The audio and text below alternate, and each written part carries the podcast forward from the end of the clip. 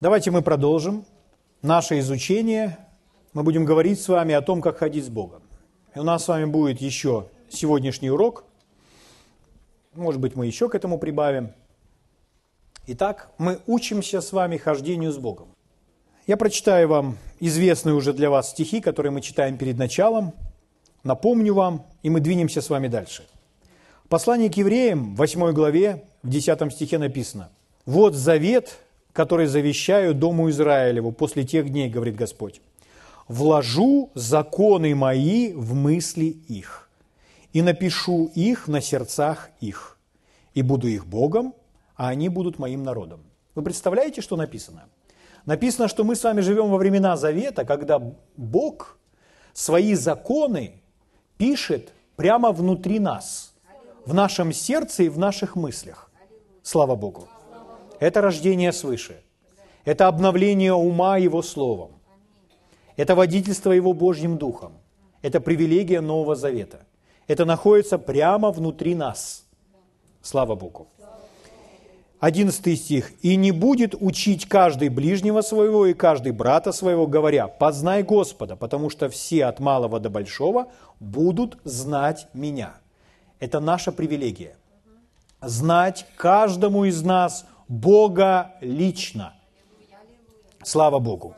Не просто знать что-то о Боге, не просто слышать о нем как об исторической личности, как мы знаем, допустим, о каком-то человеке, который жил в какие-то времена, совершил какие-то поступки, может быть, о нем написаны книги, и мы читаем об этом человеке и знаем о нем что-то, и можем рассказать. Но мы не знакомы с этим человеком лично. Быть знакомым лично дает нам массу дополнительных привилегий и преимуществ. Вы знаете ближе, вы знаете, каков он, вы знаете, что ему нравится, что ему не нравится, к чему он стремится, чего он желает. Ваш человек, близкий, которого вы знаете лично. То же самое речь идет о Боге, что нам необходимо знать Его лично. Написано в послании к евреям в 11 главе, с 5 стиха прочитаю вам. О Енохе. Написано, верою Енох переселен был так, что не видел смерти, и не стало его, потому что Бог переселил его, ибо прежде переселения своего получил он свидетельство, что угодил Богу. Прежде чем он был переселен с земли на небо, то он вначале получил свидетельство, знак, что он угодил Богу. Из этого стиха вытекает следующий стих. «А без веры угодить Богу невозможно, ибо надобно, чтобы приходящий к Богу веровал, что Он есть, и ищущим Его воздает». Мы угождаем Богу верой. Вера – это слышание Его слова и доверие этим словам. Вера от того, что мы слышим, что говорит нам Бог. Аминь. Мы не можем иметь веру, если мы не слышим Бога. Но когда мы слышим от Бога через Его Слово – через Его Дух у нас появляется вера. Этой верой мы с вами Богу и угождаем. Мы Ему доверяем. Мы говорим, раз Бог так сказал, значит так оно и есть. Раз Бог так сказал, так и буду делать. Раз Бог повелевает мне делать это, все, буду делать это. Неважно, как я себя чувствую, неважно, что я думаю по этому поводу, я буду подчиняться, покоряться этому Его Слову. Это и есть вера. Аминь. Слава Богу. Мы с вами читали также у Амоса 3.3. Там написано, что как пойдут двое, не согласившись, не сговорившись. Двое, чтобы пойти вместе, им нужно быть в согласии. Им нужно сказать, хорошо, пойдем в этом направлении. Когда мы идем с Богом, мы не предлагаем Богу свой путь. Мы принимаем от Бога Его путь. И мы всегда Богу говорим, хорошо, Господь, да, будет по-твоему, будет по-твоему, будет по-твоему. И мы в точности исполняем то, что Бог нам говорит. Аминь. То есть мы всегда занимаем Его позицию, Его сторону. Почему? Потому что Бог всегда прав. Не бывает такой ситуации, что Бог был неправ. Мы бываем неправы. Бог бывает прав всегда. Аминь. Это очень важно. Когда мы с вами читали многие места Писания, мы поняли, что для того, чтобы с Богом ходить, чтобы знать его лично, то мы начинаем расти в том, чтобы узнавать, какой он. то есть что ему нравится. Если это Богу нравится, то мы будем это делать. А если это Богу не нравится, Он это ненавидит, значит, я этого делать не буду. Почему? Потому что это ненавидит Бог. Например, мы читали, что Бог ненавидит ложь. Позволительно ли нам с вами лгать? Нет. Если мы с вами будем лгать, то тем самым мы будем делать нечто, что ненавидит Бог. Скажите, тем мы угождаем Богу или нет? Нет, мы этим его раздражаем. Я не хочу раздражать Бога. Поэтому я не хочу лгать. Мы не говорим о какой-то большой лжи. Мы говорим о каких-то маленьких лжах. О маленькой лжи. Когда человек просто немножечко приукрасил. Но когда мы с вами хотим угождать Богу, мы в этих вопросах исправляемся. Мы становимся другими людьми, чтобы точнее передавать правду и истину. Аминь. Слава Богу. Сказано, что Бог любит праведность, Бог любит правду. Значит, и мы любим правду. Значит, и мы любим праведность. Слава Богу. Поэтому мы с вами смотрели на эти вещи – что Бог любит, что Он ненавидит. И когда мы знаем, что Бог ненавидит, а что Бог любит, то это помогает нам с вами ходить с Ним. Угу. Слава Богу. Сегодня мы продолжим, и давайте откроем Евангелие от Матфея, 11 главу. Прочитаем удивительный стих, где Иисус предлагает научиться от него. 11 глава, будем читать два стиха, 28 и 29. Это говорит наш Господь Иисус. Это прямая речь. Это все напечатано красной краской в некоторых Библиях. Итак, он говорит, 28 стих, «Придите ко мне». Иисус здесь – это земная личность. То есть он ходил в теле Иудея, он ходил по этой земле. Если бы вы его встретили на улице, внешне вы бы никак не отличили, что он чем-то отличается внешне. У него не было над головой никакого нимфа, у него не было никакого свечения, исходившего от него. На него смотрели люди, и они задавали ему разные э, каверзные вопросы, они с ним спорили – они его осуждали. Некоторые вообще хотели бросить его со скалы или забросать его камнями. Но ведь это был сам Иисус. Мы сегодня с вами думаем, как можно так относиться к Иисусу. Но дело в том, что он внешне ничем не отличался. Он был такой же, как и мы. У него была такая же кожа, такие же волосы. Такого же роста он был, как другие люди. Такие же руки. Он также нуждался в пище, в сне, в отдыхе. Он был точности такой же внешне, но внутри он был другой. Внутри он один из всех был Божьим сыном. Он первенец, как сын. Благодаря ему мы все стали сынами. Но он единственный первенец. На нем великая миссия была возложена. Он был рожден сверхъестественно от Бога. Но выносила его естественная женщина в своем естественном теле. Он родился совершенно в естественном теле. Угу. Ученикам он говорил, плоть немощна. Его плоть тоже была немощна. Его плоть также была не всесильна. Сейчас у него другое тело. Сейчас он выглядит по-другому. Когда Иоанн увидел, как он выглядит, то он пал как мертвый. Но тогда он ничем не отличался, он был такой же, как все. И поэтому единственное, как вы могли узнать, что это Божий посланник и Мессия, слушая его, но не ушами, а сердцем. Сегодняшние проповедники, они несут то же самое послание. Как узнать, когда послание от Бога? Точно так же. Слушать сердцем. Вы будете слушать сердцем, и вы будете знать, это несет вам мир, это вас назидает, это несет вам свободу. Возможно, оно обличает и исправляет, но оно несет мир, оно несет исправление к жизни – и это всегда согласовывается со священными писаниями. Не просто вырывая их из контекста, а это согласовывается со всей Библией, со всей цепочкой в Библии.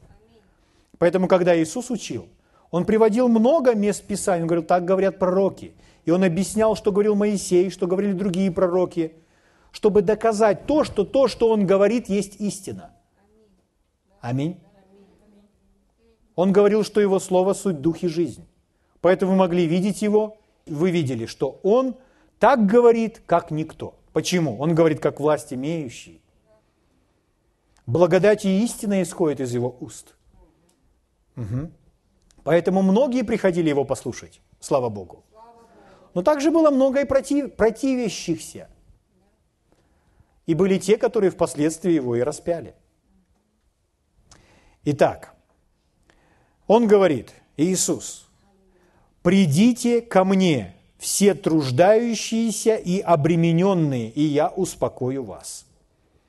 То есть те, которым тяжело и трудно, придите ко мне, говорит он, и я успокою вас.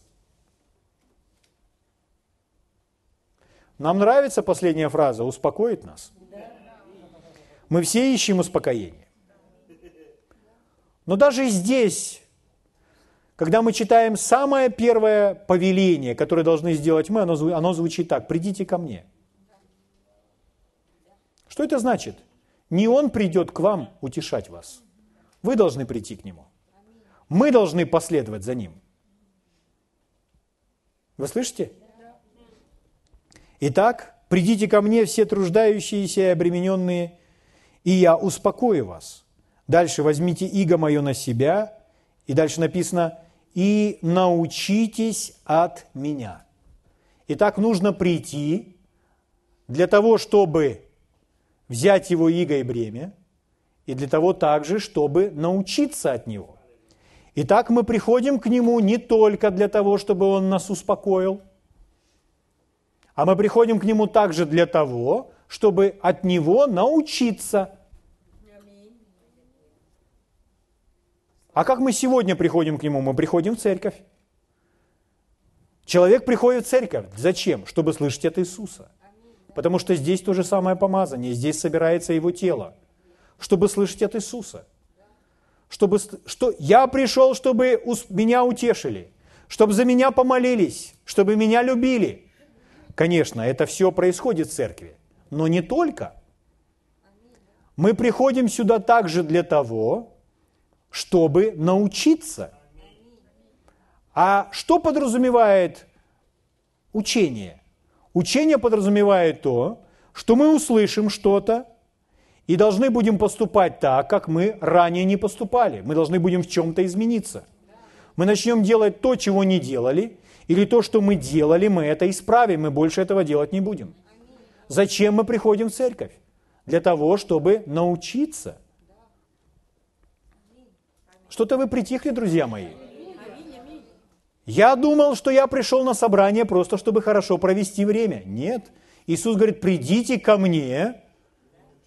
И одно из перечисленных им, чтобы научиться от меня. Слава Богу. Чтобы научиться. Аминь. Смотрите, как он дальше говорит, как он характеризует себя. «Ибо я кроток и смирен сердцем, и найдете покой душам вашим». Он сразу же сказал, чему мы с вами должны научиться. Нам обязательно нужно учиться кротости и смирению. Иисус кроткий и смиренный. Мы видим Его, что Он как лев – он выступает против бури, он выступает против врага, он смело говорит фарисеям, он смело заявляет. И в то же самое время он кроток и смирен. Он смело говорил истину, но он кроток и смирен. Кротость и смирение. Смирение – удивительное слово. Давайте прочитаем кое-что о смирении. Что об этом говорит Библия? Послание Иакова. Послание Иакова, 4 глава.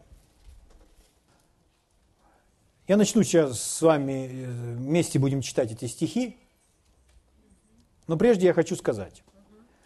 Иногда мы думаем, из-за того, что мы не знаем, что Бог, Он такой, как мы. То есть, Бог поступил так бы. Там, Бог кого-то накажет или еще что-то там сделает. Бог такой, как мы. Почему мы с вами думаем, что Бог такой, как мы? Потому что мы просто не знаем, какой Он, и мы меряем Бога собой. Потому что у нас других мыслей просто нет. Но когда мы читаем, что здесь Иисус, какой Иисус? Он кроток и смирен сердцем. И Иисус имеет смиренное сердце. Что это значит? Это значит, что смиренное сердце угождает Богу. Правда? И Иисус имеет смиренное сердце. Значит, я прихожу к Иисусу, чтобы научиться у Иисуса смиренному сердцу. Почему? Потому что я хочу угождать моему Богу. Как я ему буду угождать? Смиренным сердцем. Богу нравится смиренное сердце. Я должен знать, что такое смиренное сердце. Мне не нужно чье-либо мнение на этот счет. Один удивительный проповедник рассказывал, что еще будучи ребенком, он читал свою Библию.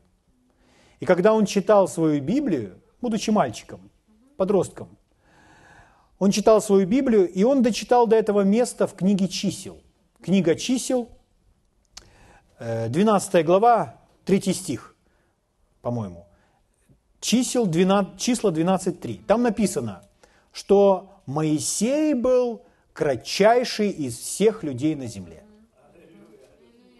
Он прочитал это, и он услышал внутри себя голос. Это не был слышимый голос, но было такое впечатление, что его сердце с ним разговаривает. Этот голос спросил его, а заметил ли ты, что Моисей был самый кроткий из всех на земле? В другом переводе звучит как смиренный. Это синонимы. Заметил ли ты, что Моисей был смиренный из всех людей на земле? То есть, если всех проверить, то первое место займет Моисей по смирению. Аминь? Он сказал, да, Господь, я это заметил. Тогда Господь ему задал следующий вопрос. Его сердце с ним разговаривало. Он сказал, а заметил ли ты, что Моисей был самый используемый Богом в своем поколении. Да, это так и было. И следующий вопрос. Осознаешь ли ты, что это связано? Что не может существовать одно без другого. Чтобы быть используемым Богом, нужно быть смиренным. Богу угождает смиренное сердце, и нужно быть смиренным. Хорошо. У людей, конечно же, есть свое определение того, что есть смирение. И часто самодеградацию называют смирением. Когда я говорю «я ничтожество», «я ничто» и так далее. Это не есть библейское смирение. Это не есть библейское смирение. Смирение – это когда мы смиряемся и покоряемся истине. Если уж говорить о смирении, то нам нужно библейское определение смирения. И вот Иаков в своей четвертой главе говорит следующее. «Тем большую дает благодать». Шестой стих. 4.6. Нашли? «Тем большую дает благодать. Посему и сказано, Бог гордым противится, а смиренным дает благодать. Смиренным дает благодать. Так вот почему Моисей был используем Богом. Так вот почему Моисей имел столько благодати в своей жизни. Он был смиренным. Это связано, это соединено с друг с другом. Поймите, все, что приходит в нашу жизнь от Бога, это все благодать. Благодать – это способность это способность жить, делать, поступать. Аминь. Чтобы иметь много благодати в своей жизни, я должен научиться быть смиренным у Иисуса. А что я должен искоренять из своей жизни? Ну не только я, а каждый из нас. А здесь написано, Бог гордым противится. Итак, Бог смиренным дает благодать, а гордым Бог противится. То есть гордые не получают никакой благодати. Вы скажете, а если они верят в Иисуса Христа и посещают собрания церкви? Ну и что? Значит, в церкви будут те, которые смиренные и гордые, и смиренные будут с благодатью, а гордые будут без благодати. Потому что Бог гордым противится. Бог гордым противится. Что это значит? А это значит, мы уже с вами читали в притчах 6 главе, что Бог ненавидит. И там в том списке, там была ложь, но начинается все с чего? Там с гордых глаз. И там перечисляется гордость. Бог гордость ненавидит. Бог не ненавидит гордых. Бог противится гордым. Он их не ненавидит, он желает им помочь. Он, Бог любит гордых, но ненавидит гордость. Аминь. Но это не значит, что если Бог любит гордых, то гордые все получат от Бога. Нет, гордые ничего не получат от Бога. Почему? Потому что им необходимо выполнить условия, на основании которых Бог дает благодать. А для этого что нужно сделать? Смирить себя, смирить свое сердце. Почему Моисей был самый используемый Богом человек в своем поколении? Потому что из всех живущих на земле он был самый смиренный. Так оказывается, смирение – это удивительное, драгоценное качество нашего сердца, которое нравится Богу. Слава Богу! Благ Господь! Аллилуйя! О, да! Поймите, друзья мои, мы с вами не знаем, что такое гордость естественным образом. И мы не можем естественным образом просто понять, что такое смирение. Чтобы у человека он просто так мог ответить на своей в жизни на вопрос, это гордость, это гордость, это гордость. Нет, это не так все просто. Гордость – это очень скрытый враг. И порой то, что люди называют гордостью, оно гордостью не является.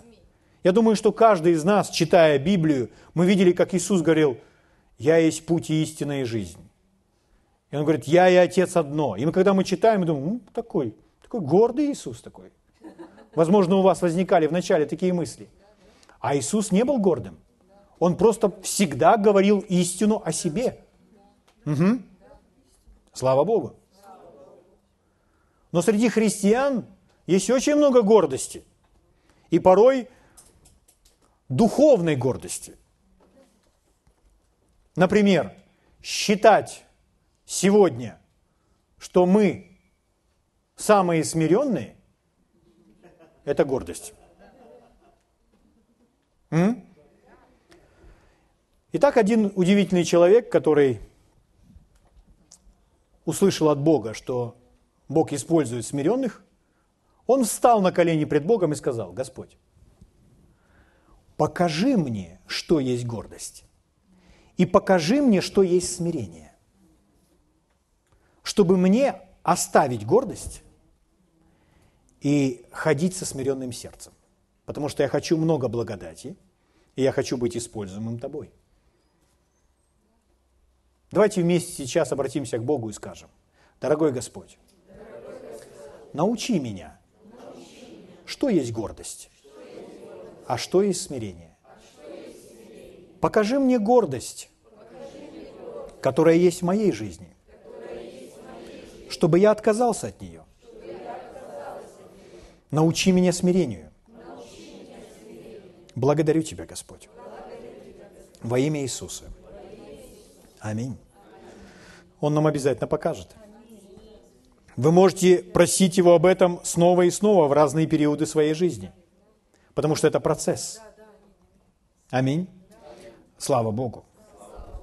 Ну, например, давайте сразу же из Слова Божьего возьмем себе одно определение, которое вам сразу же обнажит гордость. Евангелие от Иоанна, 7 глава, Прочитаю первую часть 18 стиха. Это тоже говорит наш Господь Иисус.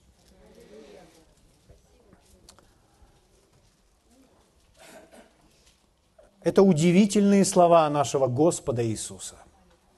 Это его учение. Он говорит так.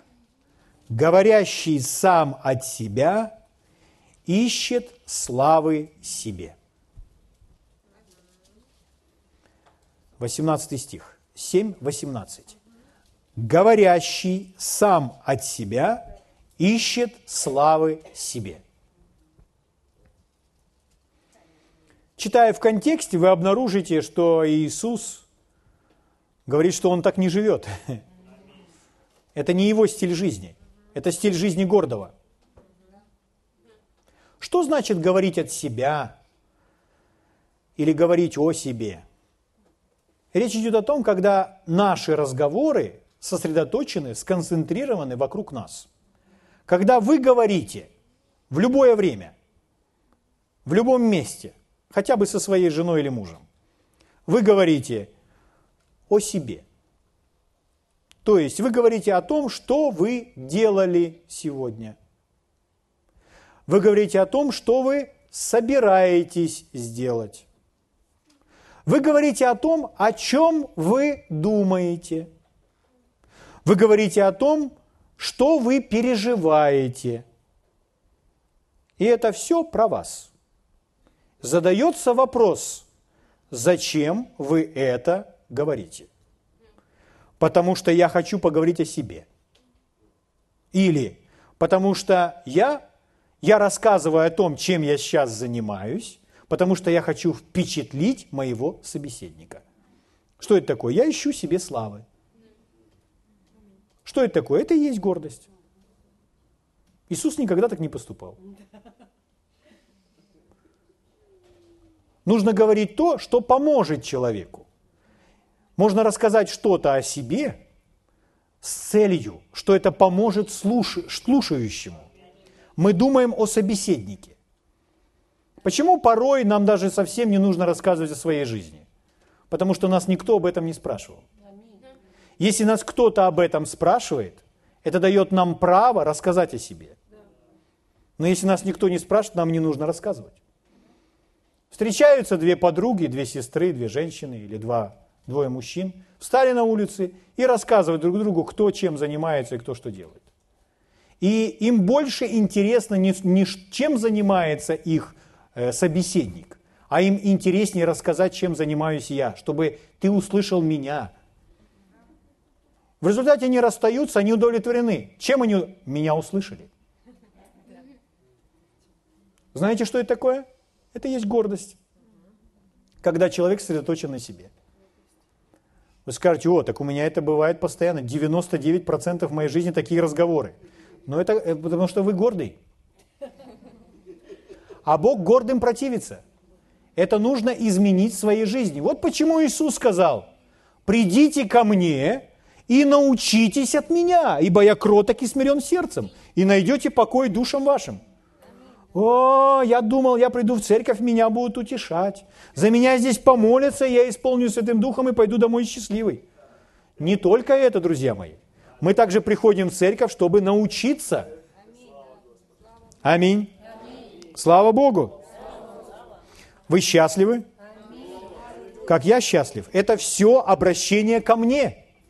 Я не думаю о том, кто в чем не прав. Я думаю о себе.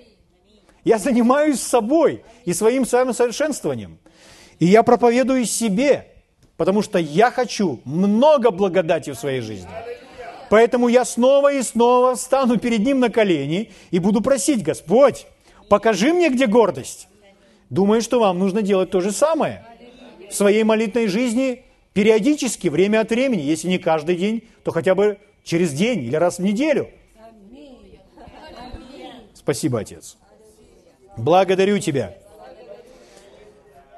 Поэтому, друзья мои, если мы захотим определить, что такое смирение, одно из ее таких основных качеств, я немножко сокращу сейчас, буду ну, сокращенно вам говорить, потому что это отдельная тема, и даст Бог, позволит нам Господь в один из дней, и мы изучим ее достаточно глубоко.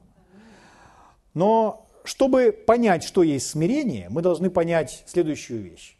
Так как смирение – это всегда подчинение истине или правде, то смирение всегда характеризуется честностью. То есть смиренный тот, кто честный. Ну, прежде всего, с самим собой, конечно. Честный. А гордость, она всегда связана с ложью. Когда человек верит в, лжи о самом себе и другим выдает желаемое за действительное, это не есть честность. Это есть обман. А там, где обман, там есть гордость. Угу. Например, смотрите, давайте мы вернемся к Иакову. Иаков, 4 глава, 10 стих. Ну давайте еще раз, 6. Тем большую дает благодать. Посему и сказано, Бог гордым противится, а сверенным дает благодать. Это для нас с вами правило. Это звучит просто как Божье заявление нам сегодня. Бог гордым противится. Хотите, чтобы Бог вам противился? Ой, как я не хочу, чтобы Бог мне противился. Значит, что мне нужно делать? Подскажите мне, что мне делать, чтобы Бог мне не противился? Не быть гордым, избавляться от гордости. А если я хочу ходить в благодати, что мне нужно? Смирение. Мне нужно смирение. Аминь. Но не только мне, а каждому из нас. Итак, 10 стих. «Смиритесь пред Господом, и вознесет вас». Опа! Так оказывается, смиритесь пред Господом – это полностью то, что делаю я. Не Бог меня смиряет, а я сам, оказывается, смиряюсь. Смиритесь пред Богом. То есть Бог к нам просто говорит, смирись предо мной. И что я делаю? И я смиряюсь. Смирите пред Господом и вознесет вас. Не злословьте друг друга, братья. Кто засловит брата или судит брата своего, того засловит закон и судит закон. А если ты судишь закон, то ты не исполнитель закона, но судья. Един законодатель и судья, могущий спасти и погубить. А ты кто, который судишь другого? Мы с вами говорили о том, что мы не квалифицированы судить. Мы не знаем, что в сердце человека. Поэтому нам не нужно судить никого. Это значит сидеть и думать о том, как кто-то что-то натворил или как кто-то плохо поступил. Нам не нужно об этом думать. То, что мы думаем о ком-то, это не изменит их жизнь и не изменит нашу, если мы судим кого-то. Правда? Смотрите дальше, 13 стих. «Теперь послушайте вы». Кому он обращается? Сейчас он скажет. Говорящие. Кто говорит следующим образом? Сегодня или завтра отправимся в такой-то город и проживем там один год, и будем торговать и получать прибыль. Смотрите, звучит так, как будто человек э, заявляет вере, как будто человек исповедует свою веру. Правда? Так похоже на веру. Так он обращается к этим людям и говорит – вы, которые не знаете, что случится завтра. Ага. То есть вы на самом же деле не знаете, что так будет. Вы просто говорите, а на самом деле вы не знаете, что так будет. Что это значит? Есть определенный перегиб в кругах людей слова веры. Когда люди поверхностно изучили веру, они поняли, что я не имею права говорить «если» или сомневаться, что этого не произойдет. И поэтому они все утверждают. Будет так, будет так, будет так. Встретился с каким-то человеком, говорит, все будет хорошо. Но вы знаете, когда вы об этом заявляете, это есть гордость. Почему? Потому что на самом деле вы не знаете, что так будет. Гораздо больше, чего мы не знаем, что случится, чем из того, что мы знаем, что есть воля Божья. Когда мы точно знаем волю Божью, мы смело заявляем, так будет. Но когда мы не знаем, мы не заявляем. А что мы делаем? А мы спрашиваем, Господь, какова Твоя воля? В нашей жизни гораздо больше того, где мы не знаем Его воли. Поэтому у нас больше должно быть вопросов к Нему, какова Его воля. Чем таких утверждений будет так, будет так, будет так, будет так. Итак, смотрите. Вы, которые не знаете, что случится завтра, ибо что такое жизнь ваша? Пар, являющийся на малое время, а потом исчезающий. вместо того, чтобы вам говорить, если угодно будет Господу и живы будем, то сделаем то или другое, вы по своей надменности тщеславитесь. Всякое такое тщеславие есть зло. Ого! О чем идет речь? Но звучит ведь так, как будто это человек веры. Как будто бы он утверждает и исповедует свою веру. Похлопал по плечу, утешая своего брата или сестру, и сказал, не переживай, все будет хорошо. У меня к вам вопрос, откуда ты знаешь? Ты же не знаешь, через что проходит этот человек. Ты не знаешь, что в его сердце. Так а что мне тогда сказать, чтобы утешить его? А сказать ему, слушай, давай вместе будем доверять Богу. Давай вместе будем искать Бога в этой ситуации. И я верю, что Господь выйдет навстречу и нам поможет. Так мы можем сказать? Можем. Это есть смирение. И когда Господь нам покажет и сам скажет, все будет хорошо, я с вами, я вас через это проведу, тогда мы заявляем, о, все будет хорошо. Это честность с самим собой. Это есть смирение. Аминь. Слава Богу. Поэтому как разобраться? А нужно всегда слушать свое сердце. Всегда слушать свое сердце. Могу ли я так заявлять или нет? Могу ли я заявлять за пределами того, о чем я знаю, что будет так-то и так-то? Нет. Я вначале должен узнать от Бога. Когда мы видим Иисуса, для Иисуса никакие события не были сюрпризом. Иисус – это наш пример. Он знал все. Он знал, что эти его оставят. Он знал, что те его не примут. Он знал, кто его предаст. Он все знал. Почему он знал? Потому что он проводил время в молитве с отцом, и отец ему это все показывал. Поэтому, когда наступали эти события, Иисус был полностью подготовлен. Он знал будущее. М? Написано, ибо от начала знал, кто предаст его. Обратите внимание, это не мешало ему любить Иуду. Это не мешало ему. Нет, он все делал от Иисуса зависящее, чтобы Иуда обратился. М? Слава Богу. Итак, так говорит нам Иаков. Итак, как он э, предлагает нам с вами говорить? Вместо того, чтобы вам говорить, если угодно будет Господу, и живы будем, то сделаем то или другое. То есть нам нужно узнать, что угодно Господу. Люди говорят, ну здесь же это слово «если».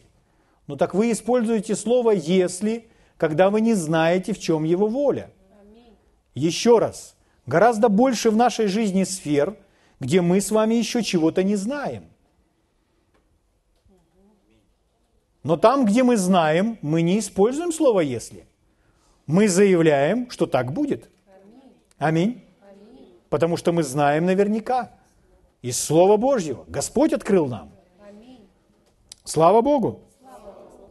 Благодарю Тебя, мой царь и господин.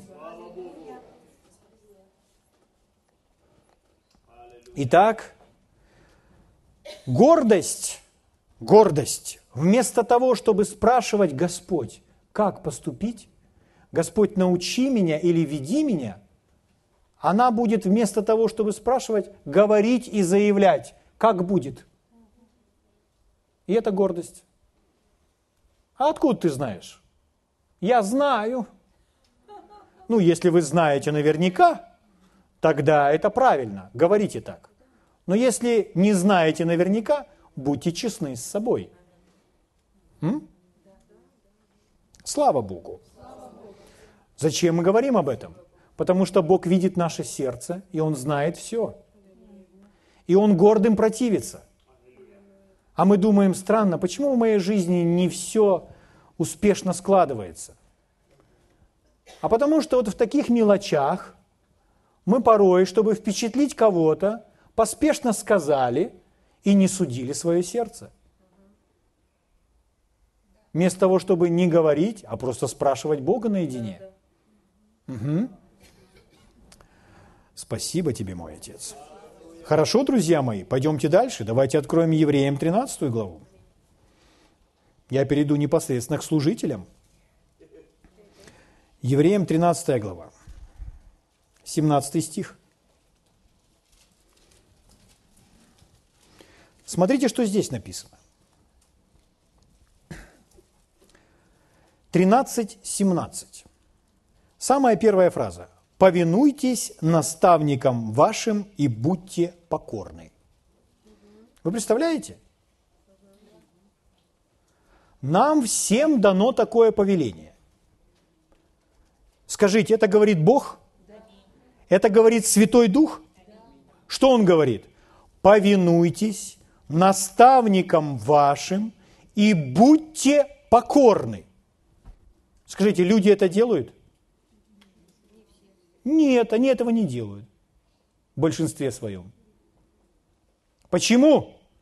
Потому что они приходят в церковь за утешением, чтобы за них помолились, чтобы их утешили и их любили. Но это же не единственное, зачем мы приходим в церковь. Мы приходим в церковь также научиться. Угу. А здесь Бог говорит, повинуйтесь наставникам вашим. И будьте покорны. Кто такие наставники? Давайте разберемся, кто эти наставники. Наставников много. Это могут быть пастыря, это могут быть старшие братья. Это наставники, те, которые нас наставляют, которых в нашу жизнь привел Бог. Что сказано им нужно делать? Повиноваться и быть покорным. Так может поступить только смиренный, правда? Но знаете, что интересного происходит? Вот здесь звучит этот стих, мы его только что прочиталось. А знаете, что делают многие пастыря? Знаете, что они делают? Они подстраиваются под паству. Знаете почему? Потому что паства не покоряется. И тем самым паства демонстрирует, а мы хотим по-другому. И тем самым паства манипулирует пастырем. И знаете, что делают лидеры в церквях? Они подстраиваются под паству, под большинство. И не проповедуют Божье Слово, а просто угождают людям. То одной группе, группе людей, то другой группе людей. А Библия о чем говорит? А Библия говорит, что паства должна повиноваться наставникам. Хорошо, кто эти наставники? Это дары. Он поставил в церкви даров – апостолов, пророков, евангелистов, пастырей, учителей. Там есть наставники, там есть отцы. Вот я для многих из вас отец, хоть и младше вас. И я для вас еще и мама. Почему? Грудью своей вскормил. Я вас кормил молоком, я держал бутылочку. Потом я из ложечки кашкой вас кормил. Потом я вас шашлыком угощал.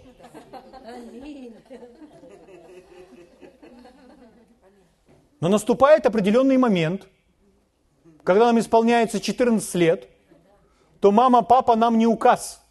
В 14 лет дети ведут себя так, как будто они уже знают все. И они говорят, ну мама. Вы думаете, в церкви происходит как-то по-другому? Младенцам, как правило, я не говорю там, не делай того или не делай другого. То есть, ну, мы младенцы, у -тю -тю -тю -тю. но проходят годы. И вы знаете, сколько раз за 20 лет я слышал, что я не буду делать того, что ты говоришь. Знаете, сколько раз я слышал? У меня не хватит ни пальцев, ни у всех у нас пальцев не хватит. Сколько раз я это слышал? Не буду. Ну почему? Потому что я считаю, ты не прав, а я прав. Давайте разберемся, кто такие эти наставники. Потому что нам же сказано, повинуйтесь наставникам вашим. Не сказано, повинуйтесь, только вначале разберитесь. Может, ему и не надо повиноваться. Может, вы лучше знаете. Там не написано это. Там написано, повинуйтесь наставникам вашим. Там даны характеристики этих, этих наставников. Смотрите. «Ибо они неусыпно пекутся о душах ваших, как обязанные дать отчет, чтобы они делали это с радостью, Представляете? То есть наставник говорит, так, делай это, или не делай этого, не делай, не, не веди себя так. А наставляемый что? А дитё что? Все равно буду делать. И что, наставник будет радоваться? Нет. Нет. Папа и мама не будут радоваться. Так вот написано, чтобы они делали это с радостью, а не воздыхая. Повернитесь своему соседу и скажи, скажите, сейчас каждый, поверните, сейчас нужно повиноваться наставнику вашему. Каждый поверните соседу и скажите, не заставляй наставника воздыхать.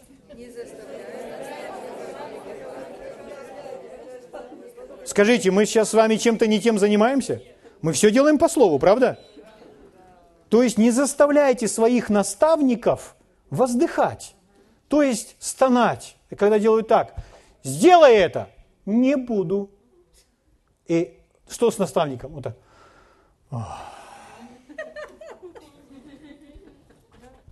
Аминь. Давайте разберемся, кто эти наставники еще раз. Кто это? Это дары. Наставники в Библии – это не просто естественные люди. Они естественные, они такие же, как мы с вами. Но на них есть отметина, помазание Святого Духа, которое будет вам служить. Бог может так использовать любого человека, подняв его и сделать вашим наставником. Угу. Но что для этого нужно? Для этого у вас должно быть особое отношение к Нему. Почему? Потому что это есть Бог. Бог же видит, как вы к Нему относитесь. Если вы ничего от наставника не ожидаете, помазание на наставнике вообще не будет для вас работать. Вообще не будет действовать, никак. Почему? Потому что думаете, а, да я уже знаю. Ну и Бог не будет утруждать вас. Он не будет к вам говорить совсем через. Почему порой мы, мы не должны э, говорить кому-то, давать наставление кому-то, совсем не должны делать, потому что нас об этом не просят. Вы знаете, что очень правильно прийти за советом. Прийти за советом к тому, кто постарше. Прийти за советом к своему пастырю. Сказать, ты знаешь, я вот искал Бога по этому поводу, и я вот думаю вот таким вот образом. Что ты думаешь по этому поводу? Это совет. Как только вы это делаете, это же наставник, это же человек от Бога, на нем есть помазание – сразу включается Святой Дух. И здесь уже не естественная помощь того человека, не просто его естественная мудрость. Как Павел говорит, и слово мое, и проповедь моя, не в убедительных словах человеческой мудрости, но в явлении чего? В явлении Духа и силы, чтобы вера ваша утверждалась не на мудрости человеческой, но на силе Божьей. М? Слава Богу! Слава Богу! Аллилуйя! А теперь смотрите. Иисус – это дар. Дар над всеми дарами. Так ведь? Вот Иисус стоит. Стоит глава церкви, стоит Иисус, и Он говорит, придите ко мне. Он говорит, придите ко мне. Что это значит? Важно приходить к дару. Не дар носится по стране, к, чтобы наставлять. Нет. Важно приходить к дару. Зачем? Чтобы услышать. Обратите внимание, здесь сказано, повинуйтесь наставникам вашим. Что это значит? Дар в обязанности дара не входит требовать от вас повиновения требовать от вас подчинения. Дар приходит ваш, э, повинуйся мне. Подчин... Нет, это не есть ответственность дара. Ответственность дара слышать от Духа и угождать своему Богу. А моя ответственность по отношению к этому дару, а моя ответственность повиноваться ему, подчиниться словам, которые я услышал, которые от Бога. Аминь. Аминь. Слава Богу. Кейт Мур, рассказывая свою историю, когда он сидел в, том, в той аудитории, брат Хейген учил, он услышал, говорит, Господь дал мне три слова. Помогай брату Хейгену. То есть он привел его к этому дару. Он просто начал помогать. Он просто начал помогать. Он помогал, помогал, помогал. 15 лет помогал. Потом он уже проповедовал перед большими аудиториями сам. У него началось его личное служение. Он перед большими аудиториями проповедует, и он перестал помогать. И однажды он стоял на коленях, молился Богу, и Господь сказал внутри, в сердце, а я не говорил тебе прекращать помогать брату Хейгену.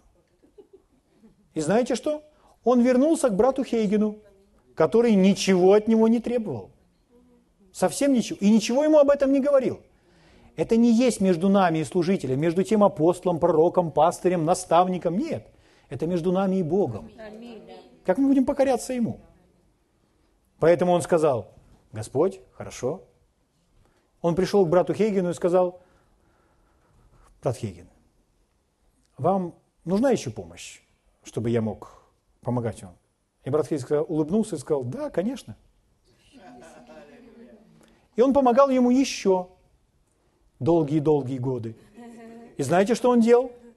Он просто сидел там, где был брат Хейген, и он во время своего служения проповедовал перед громадными аудиториями, а на служении брата Хейгена он делал какую-то естественную работу. Нужно было кого-то подвести. Он садился за руль и вез. Брат Хейген говорил, брат Кейт, а ну, закончи собрание песней. Он выходил и начинал петь песню. Он делал все, что угодно. Почему? Потому что Господь сказал, помогай брату Хейгену. Все, что он не скажет, он делал. Повинуйтесь наставникам вашим. Наставники не должны заставлять нас с вами им покоряться или подчиняться. Это не есть функция наставников. Это между нами и Богом. Бог сказал нам, это наша ответственность. Повинуйтесь, подчинитесь, смирите себя. Аминь. Аминь. Слава Богу. Благ Господь. Аллилуйя. Хотите больше благодати? Работайте над этим в своей жизни. Сейчас мы не затронули всех вопросов. Мы можем провести громадную с вами серию и подвергнуть себя определенной проверке или тесту, что есть гордость, а что есть смирение. Но каждый из нас, он должен обращаться к Богу и говорить, Господь, Ты мне показывай, ты мне показывай, где гордость в моей жизни, чтобы мне искоренить ее, чтобы мне избавиться от нее. И научи меня, Господь, смирению, потому что я хочу благодать. Слава Богу. Давайте встанем на наши ноги и поблагодарим Его.